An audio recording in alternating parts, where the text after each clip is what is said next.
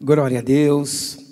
Eu quero cumprimentar vocês aí na sua casa com a paz do Senhor. Amém? Confesso que estou. Você acredita que eu estou meio nervoso, né? Parece que você não vê ninguém, você fica mais nervoso quando a igreja está cheia. Mas eu louvo a Deus é, por estarmos aqui, por estarmos. Confesso para vocês que eu estava com muita saudade da igreja. E vou falar para vocês, quando, quando voltar os cultos que você vier para cá, você vai ser surpreendido. A igreja está linda, gente, a igreja está muito linda. Nós chegamos aqui, eu e minha família, e ficamos surpresos com a igreja. Tá a porta bacana, tá um negócio muito legal. E muito bom, muito bom ver a nossa casa desse jeito, o cuidado do, do, da nossa liderança, dos nossos irmãos. Enfim, vai ser surpresa. Enfim, você vai ser surpreendido no nome de Jesus. Amém? Confesso também que estava com muita saudade de estar aqui, né, falando. É, é, estamos ali, né, de quarentena, dentro de casa. Não tem sido ruim, não. Né? Eu tenho pegado uma amizade muito boa com a minha esposa, não tenho conversado bastante. então não tem sido ruim, não, estar em casa, né, aprendendo aí novas coisas, enfim. O Senhor tem nos honrado, tem nos surpreendido. É, enfim, irmãos, é bênção de Deus, é bênção de Deus mesmo.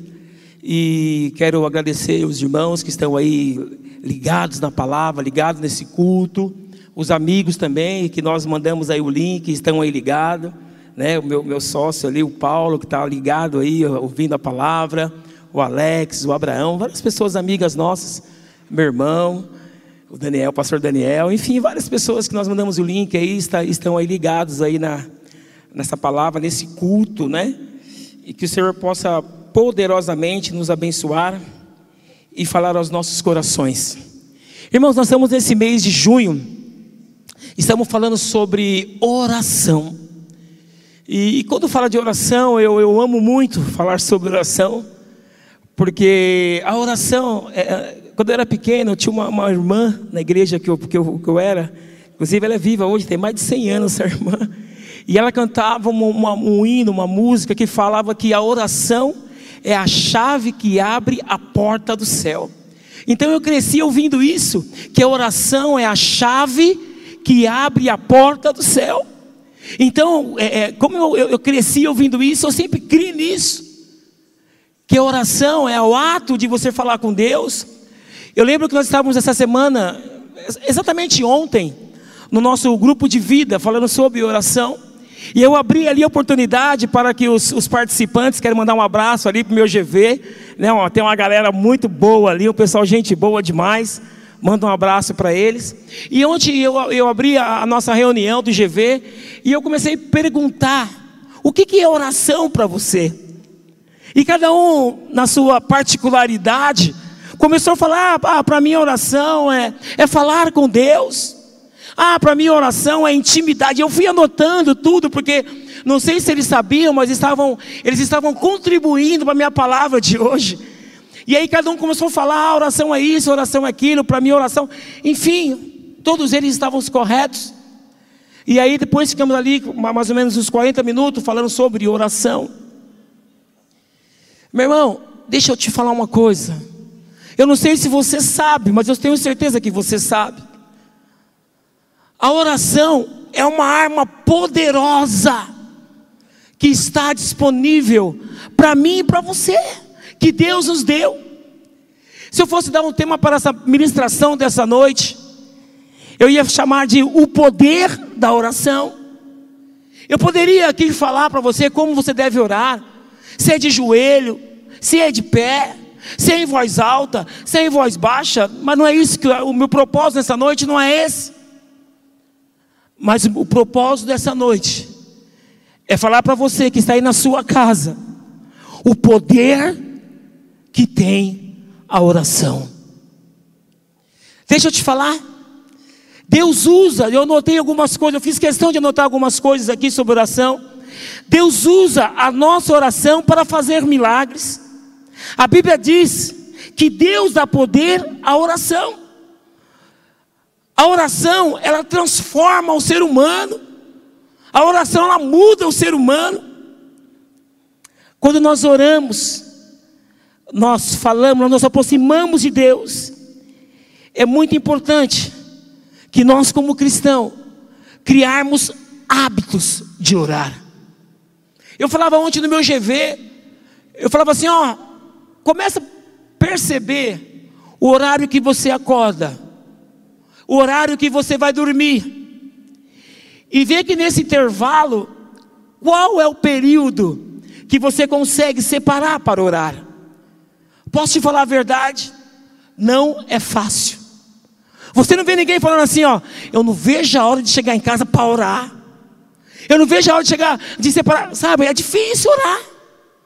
Mas irmãos, se nós como cristão tivesse a convicção, a certeza e pudesse entender de verdade o que é oração, nós iríamos mais orar do que fazer outra coisa. Mas nessa noite, no nome de Jesus, a partir dessa noite eu tenho certeza que a sua vida, o seu dia não será mais o mesmo. Você vai separar aí os seus 10, seus 15 minutos para falar com Deus. E você vai ver o que vai acontecer. E pensando em oração e, e meditando algumas coisas, eu fui para alguns textos clássicos da Bíblia que fala sobre resposta de oração. Alguém que se posicionou, alguém que no momento difícil, no momento de, de angústia, teve que buscar ao Senhor de uma forma intensa.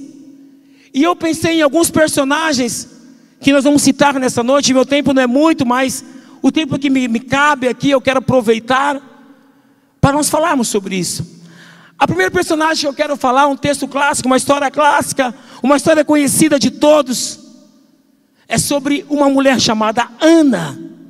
Aí você pode me dizer, ah, Muri, mas eu já conheço esse texto, eu sei que você conhece. Mas eu não poderia falar sobre oração sem vir, sem, sem pensar, sem falar de Ana.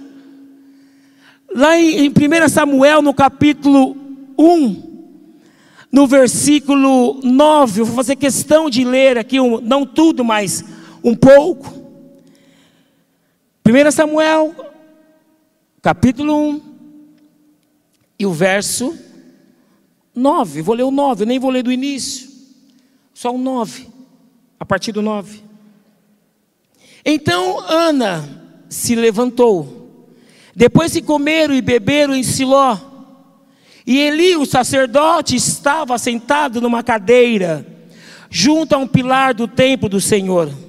Ela, pois, com amargura de alma, orou ao Senhor e chorou abundantemente. E voltou um voto dizendo: Senhor dos exércitos, se benignamente atentares para a aflição da tua serva, e de mim te lembrares da tua serva, te não se esqueceres, mas deres um filho varão, ao Senhor darei por todos os dias da sua vida, e sobre a sua cabeça não passará navalha. E sucedeu que, perse... eu ia falar assim, diga perseverando, mas eu lembrei que eu estou aqui. E perseverando ela, em orar perante o Senhor, Eli fez atenção à sua boca. Porquanto Ana, no seu coração, falava, e só se moviam os seus lábios, porém não se ouvia a sua voz. Pelo que Eli teve por embriagada. E disse Eli: Até quando estará embriagada? A parte de ti o vinho? Porém, Ana respondeu e disse: Não, Senhor eu sou uma mulher atribulada de espírito. Nem vinho, nem bebida forte tenho bebido. Porém, tenho derramado a minha alma perante ao Senhor. Não tenha, pois, a tua serva por filha de Belial, porque da multidão dos meus cuidados e do meu desgosto tenho falado até agora. Então respondeu Eli e disse: Vá em paz, e o Deus de Israel conceda a tua petição que lhe pediste. Vou parar por aqui, depois nós voltamos nesse texto. Eu tenho o costume de ficar andando, mas tem que ficar mais centrado, né, Ala? Porque senão eu vou sair da tela, é isso? Percebi, percebi. Olha que interessante essa palavra. A Bíblia diz que essa mulher é chamada Ana. A Bíblia diz que existia um homem, vou começar pelo o marido, chamado Eucana. E esse Eucana, ele tinha duas mulheres, uma chamada Ana e a outra chamada Penina. Vocês conhecem bem essa história. A Bíblia diz que Ana que Deus tinha cerrado a madre de Ana, e por isso ela era estéril. Porém, Penina, ela gerava filhos. E se você estudar no costume da época, mulheres estéreis eram mulheres desprezadas, eram mulheres que, que as pessoas não davam valor, eram pessoas que sentiam-se frustradas, desprezadas.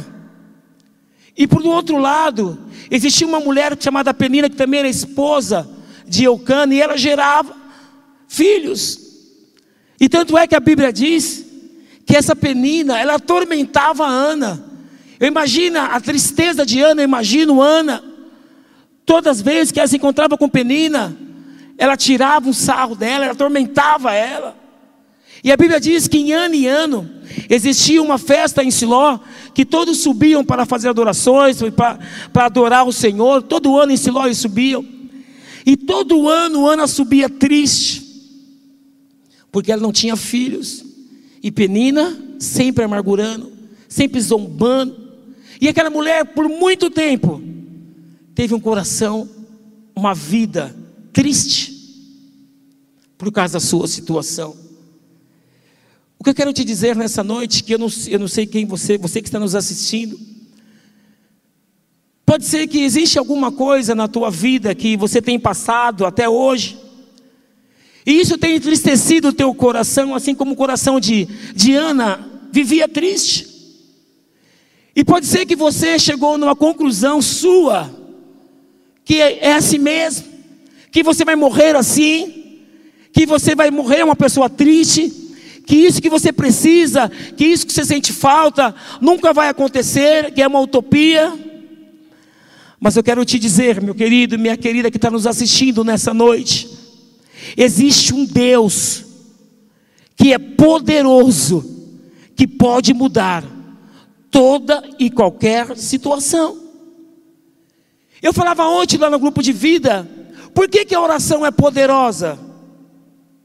Eu vou te contar esse segredo que eu contei ontem. A oração é poderosa, ela tem poder, porque por trás da oração existe um Deus que pode todas as coisas. Porque se tirasse Deus, a oração não ia servir para nada. Mas nós temos um Deus que a Bíblia diz que os seus ouvidos não estão tapados e que suas mãos não estão encolhidas, para que não possa te ouvir e para que não possa te atender. Mas o Senhor, Ele está pronto para atender a tua oração. E a Bíblia diz, para me resumir aqui a palavra e, e essa história de Ana, que eu tenho outros personagens para falar. Todo ano eles subiam para Siló, mas a Bíblia diz que nenhum desses anos, Ana se cansou daquela situação. Ana se indignou com aquela situação. E aí ela, ela toma uma decisão e fala assim: dessa vez vai ser tudo diferente. Dessa vez eu vou tomar uma atitude diferente. E a Bíblia diz que eles sobem. E chega lá, eles comem, faz o que tem que fazer. Mas aí Ana, ela vai buscar a Deus. A Bíblia diz que ela começa a orar com tanta intensidade. Ela começa a orar com tanta intensidade. Que agora ela entendia que o problema ali não era com Eucana, o problema ali não era com Penina, mas agora aquela situação era ela e Deus. Deixa eu te falar, às vezes você acha que a sua situação é, o a, é uma pessoa A que vai resolver, é a B que vai resolver, é o vizinho, é o Facebook, para aí não. É o Senhor. O salmista diz assim: Elevo meus olhos para os montes, de onde me virá o meu socorro? O meu socorro vem do Senhor, que fez os céus e a terra. E Ana então decidiu, ela falou assim: É o Senhor que eu vou buscar. E ela começa a orar ali em Siló, ela começa a buscar ao Senhor. Tanto é que o sacerdote Eli, quando vê aquela mulher só mexendo com a boca, ele fala assim: essa mulher está embriagada. E fala para ela assim: até quando? Até quando você vai ficar bebendo? E ela fala: não, meu senhor, você não está entendendo nada. Eu não estou embriagada, não. Eu estou com meu coração abatido. Eu estou amargurada de espírito. E a Bíblia diz que quando ela para de falar, ele olha para ela e abençoa ela. Para me resumir a história, a Bíblia diz que eles vão para casa. A Bíblia diz que quando ela se levanta da oração, isso é um detalhe importante, que quando ele, ela se levanta da oração, o seu semblante já não era mais o mesmo. Um semblante de alegria, uma, um semblante de vitória, um semblante já de convicção que o Senhor ouviu a oração dela. Deixa eu te falar. O Senhor, Ele ouve a nossa oração. A oração, eu falava esses dias também no GV, a oração tem que vir junto com a tua fé, com a tua confiança. Nós oramos a Deus porque nós cremos. Nós oramos a Deus porque nós cremos que Deus é poderoso e Ele pode mudar qualquer situação. E a Bíblia diz, depois você continua lendo na sua casa, que eles descem para casa, e ali, naquela noite, Eucana, juntamente com Ana, tiveram relação, e a Bíblia diz assim: que Deus se lembrou dela, e naquele mesmo momento, ela engravidou. Deixa eu te falar, para a medicina era impossível, para as pessoas era impossível, às vezes para ela, também por muito tempo, era impossível. Tanto é que Eucana, seu marido, a Bíblia diz que ele amava a Ana. Só para você ter uma ideia, mulher que não poderia gerar filho naquela época, o marido tinha todo o direito de mandar ela embora. Mas a Bíblia diz que Ocana amava Ana. Tanto é que ele oferecia porção para Penina, porção para os filhos de Penina, porém para Ana, ele dava uma porção excelente, porque a Bíblia destaca, porque ele o amava. E pode ser que para ele também era impossível. Tanto é que ele tentava consolar Ana, Ana, porque está triste, Ana? Porventura eu não sou melhor do que dez filhos. Seu cana era, era metida. Mas para ele também era impossível. Mas, meu querido, minha querida, meu irmão, minha irmã, pode ser que para você, para mim, para os médicos, para a medicina, é impossível. Mas a Bíblia diz que para Deus, nada é impossível. É por isso que você tem que ter uma vida de oração. É por isso que tem que orar ao Senhor colocar diante do Senhor as suas demandas, as suas necessidades. A Bíblia diz: lançando sobre Ele toda a vossa ansiedade, porque Ele tem cuidado de nós. Deus tem cuidado de nós, irmãos. Deus tem cuidado de nós. E pensando nisso, eu fui para um outro, para um outro personagem que muito me chama a atenção quando eu penso no poder da oração. A Bíblia diz que existia um rei. Eu fiz questão de anotar aqui. Tinha muitas coisas ainda de Ana, mas hoje não dá tempo, nosso horário é muito puxado. Puxado assim, é muito rápido. Mas se você for até no, no livro de Isaías, capítulo 38, eu não vou ler tudo, é, é, vou citar, mas você pode ler na sua casa. Se você for Isaías, no capítulo 38, do verso do 1 ao 21, a Bíblia diz que existia um homem chamado Ezequias, o rei Ezequias. E a Bíblia diz que esse homem foi acometido, aí na tela está aparecendo aí, de uma enfermidade, e uma enfermidade para a morte. E Deus pega o profeta Isaías, fala: Isaías, vai até o palácio, e dá um recadinho para o rei. Imagina que tarefa difícil para Isaías também. E a Bíblia diz que, que Isaías vai até lá. E aí ele chega até o rei Ezequias e fala assim: Rei, o Senhor manda te dizer o seguinte: põe a tua casa em ordem, porque você vai morrer, você não vai viver. Irmãos, imagina o coração de Isaías para dar esse recado. Imagina o que poderia ocorrer, afinal de contas, o Ezequias era o rei. Mas a Bíblia diz que Ezequias não teve nenhuma reação, vamos dizer assim, é, é, é, questionando aquela questão de início. Ele poderia falar: como? Como assim, Deus? Você está sendo injusto comigo? Como assim morrer? Poderia falar várias coisas, poderia xingar, poderia falar palavrões, ele poderia xingar o, o, Isaías, o profeta Isaías. Que isso, profeta? Que papo é esse? Como assim eu vou morrer? Quem vai morrer aqui é você, mata esse homem. Poderia.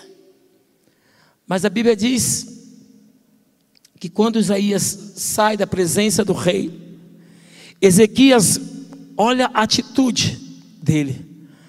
A Bíblia diz que ele se volta para a parede e ele começa a orar.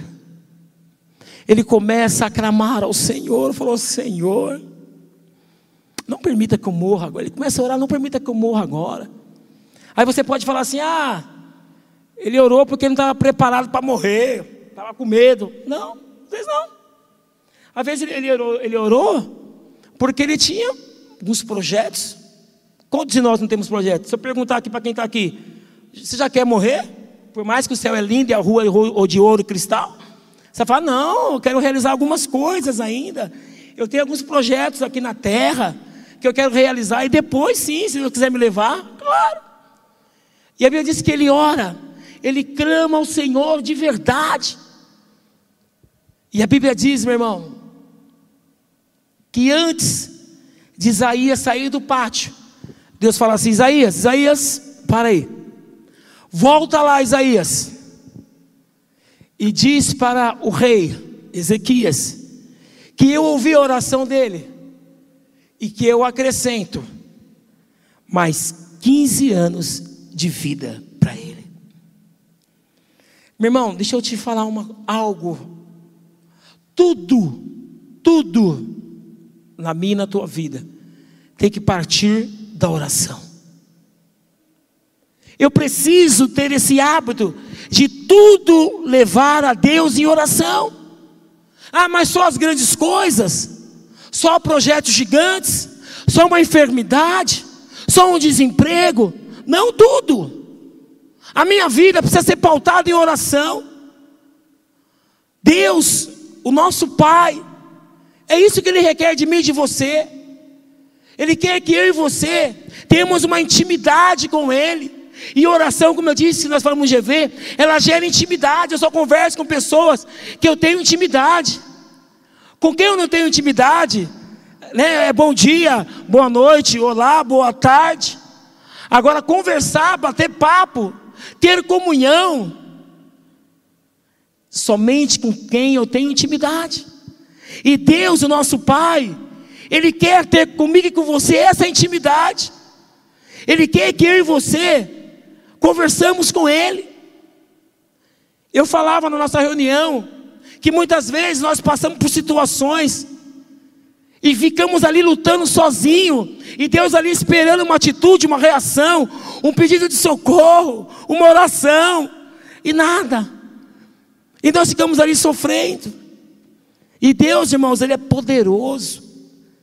A Bíblia diz que Deus visita, que o anjo do Senhor visita Abraão na sua tenda, com quase 100 anos de idade. E o anjo do Senhor fala assim: o próprio Deus estava ali falou assim: Ó, você vai ter um filho. A Bíblia diz que Sara estava dentro da tenda e deu risada, fez assim, deu uma risadinha. E o anjo fala assim: por que você está rindo, Sara? Porventura, existe alguma coisa impossível para Deus? Deixa eu te falar, não existe nada impossível para Deus. Ah, Muri, mas e se orar e não acontecer? Deus sabe de todas as coisas. Deus sabe o que é bom para você. Muitas vezes tem coisa que você ora pedindo a Deus, que Deus sabe que não vai ser bênção na tua vida. Ah, Deus, eu quero uma casa na praia. E Deus vai falar assim: se eu te der uma casa na praia, você vai sumir da igreja, você vai ficar só na praia. Ah, Deus, eu quero um carro motor 5.0, Deus sabe que você vai se matar. A Bíblia diz que a vontade de Deus para nós, irmãos, ela é boa, perfeita e agradável. O que eu tenho que pedir ao Senhor é que a minha oração, o meu pedido esteja alinhado com a vontade de Deus. Porque se não estiver alinhado, ele pode falar não. Ele pode falar, por enquanto não, espera. Ou ele pode falar sim, mas eu preciso colocar diante de Deus. Se conhece a história de Davi, ele pega com Betseba, ela engravida, a criança nasce, porém doente, porque Deus falou que a criança não ia viver.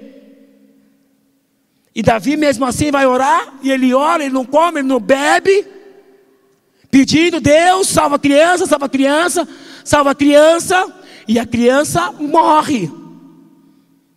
Aí você pode falar, mas ele não orou, orou. Mas a resposta ali era não. E Davi entendeu depois, ele entendeu que foi da vontade de Deus. Meus queridos, tenha uma vida de oração. Um crente que ora, um crente que ora, ele se torna poderoso. Não poderoso para sair fazendo coisa, não. Ele se torna um homem cheio de um homem, uma mulher confiante.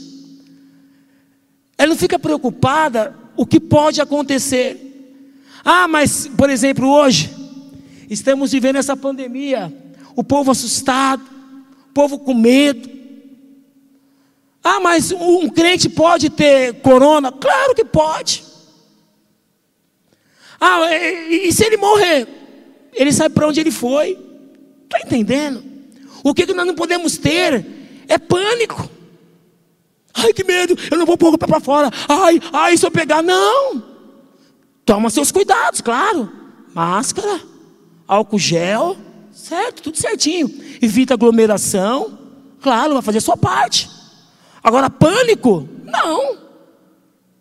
Claro que não.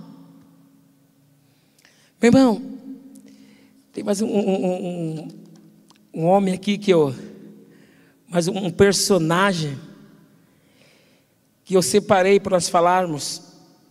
E esse, esse personagem, ele é também clássico na Bíblia, que todos nós conhecemos a história dele. É sobre Daniel. Daniel, ele, ele chama a nossa atenção nessa questão de oração. Se você for lá em Daniel, no capítulo 6, também só vou citar aqui para você, depois você com calma, você lê na sua casa. A Bíblia diz que, que Daniel já tinha o costume de orar. Ele abria a janela, virada para Jerusalém, e ele tinha por costume de orar. Costume. Tanto é que aqueles que o perseguiam, aqueles que tinham inveja dele, convenceram o rei de fazer um decreto que por 30 dias, se alguém orasse a um outro Deus, se não fosse ao rei, fosse jogado nas covas dos leões. Olha que, que dia demoniado esses caras. Só porque eles queriam pegar Daniel numa situação inversa. E eles desejavam a morte de Daniel. E o rei, muito inocente, entendeu, falou: tá bom, vamos lá, vamos assinar esse decreto. E assinou lá o decreto dos médios do persas, pôs o anelzão, puf, está decretado. E aqueles homens sabiam, aqueles que perseguiam Daniel sabiam que Daniel orava todos os dias. E a Bíblia diz que, logo de início, no horário que Daniel, Daniel orava, eles foram até lá, tiraram foto. Isso aqui eu estou jogando para os dias de hoje. Filmaram. E levou para o rei. Falou: Rei, esse seu decreto aí que você fez, rei, para algumas pessoas não valeu de nada. Como assim? Daniel está orando para o Deus dele lá. E assim, rei, de verdade, que ele sabia que, que o rei gostava de Daniel. E assim, rei, de verdade, não tem como voltar atrás. E a Bíblia diz que não teve escolha, não teve outro caminho, mas pegaram ali Daniel e foi levado até as covas dos leões. E foi jogado ali dentro. E aquela noite foi uma noite terrível para o rei. O rei não conseguiu dormir aquela noite, ele fez jejum aquela noite, ele orou aquela noite e se converteu aquela noite.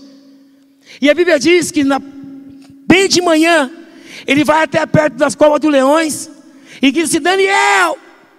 E Daniel responde: Eis-me aqui, rei. E o rei se alegrou, por quê?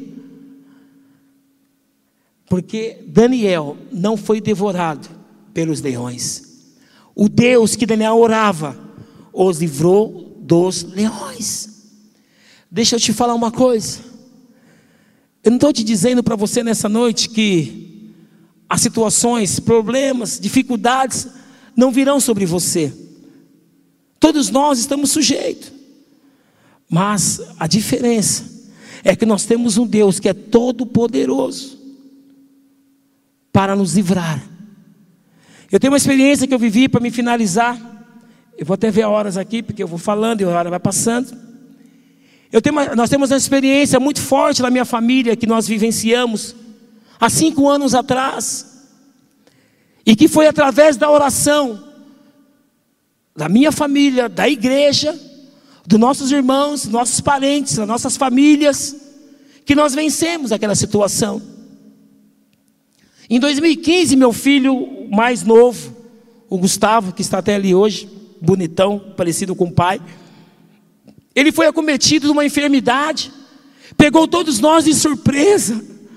Nós não esperávamos aquilo, nós jamais imaginaríamos que isso ia acontecer. Alguns que já são aqui antigos da igreja sabem dessa história, quem tem, mais de cinco anos. Os remanescentes mais novos não conhecem essa história. Mas nosso filho foi acometido de um câncer no mediastino. Confesso para vocês que aquilo nos abalou, aquilo nos deixou triste, preocupado, assustados. Mas irmãos, a igreja, os nossos pastores, nos falou assim: vamos colocar tudo em oração, vamos orar. E eu lembro que ali começou, irmãos, uma bateria de oração. Era igrejas orando de São Paulo, igreja fora de São Paulo, ministério que eu nem conhecia me ligava. Ó, oh, estamos orando pelo Gustavo. E, é, jovens que foram até o hospital, fizeram corrente de oração. Irmãos, e ora daqui, e ora dali, clama a Deus. E para a glória do Senhor, para a glória do Senhor, o nosso filho foi curado. Irmãos, eu me lembro, eu me lembro, até me emociono quando eu falo. Eu me lembro que nas, nas nossas orações teve, uma, teve um dia que o rim do Gustavo estava praticamente parado. Ele não urinava, algo, os médicos estavam preocupados com isso.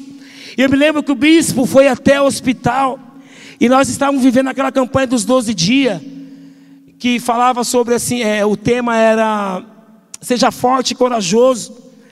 E todo dia naqueles cultos nós derrubávamos um gigante. E depois do culto o bispo foi até lá com mais alguns irmãos. E nós estávamos ali, eu e minha esposa, preocupados com esse rim, que os médicos falavam assim: ó, oh, o rim não está funcionando, isso é ruim e tal. E quando ele chegou ali, ele falou assim: qual que é o gigante de hoje? E nós falamos para ele: ó, o rim, assim, assim, explicamos para ele. E aí ele falou assim: então, o gigante de hoje é o rim. Vocês vão para a casa de vocês, nós vamos fazer uma oração aqui. Vocês vão para casa e nós vamos clamar pelo rim do Gustavo.